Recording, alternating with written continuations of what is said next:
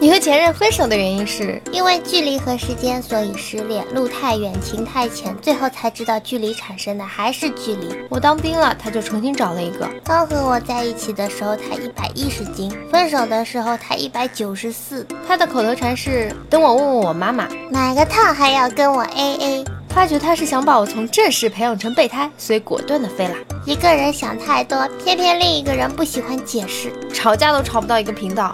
我想旅游、逛街，想谈心，他却只想打游戏。因为各种小事吵架，互相不理解，又都不想改变。我想要的自由和空间他给不了，他想要的安稳和平淡我给不了。感觉从不在乎我的感受，心情不好向我发脾气。我需要他的时候也听不见一句他关心的话。心塞过很多次，慢慢习惯了，不冷不热，最后绝望。相爱总是简单，相处太难，好有道理。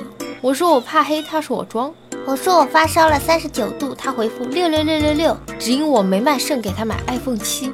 觉得有了男友，除了少了更多自己可以支配的时间，生活没什么不一样。他能做的我也能做，我不会的他也做不到，于是变得可有可无了。现在已经小受单身好几年了。交往前说我有个性，分手时说发展太快不能接受，实际是他不但自己长得丑，还嫌弃我丑。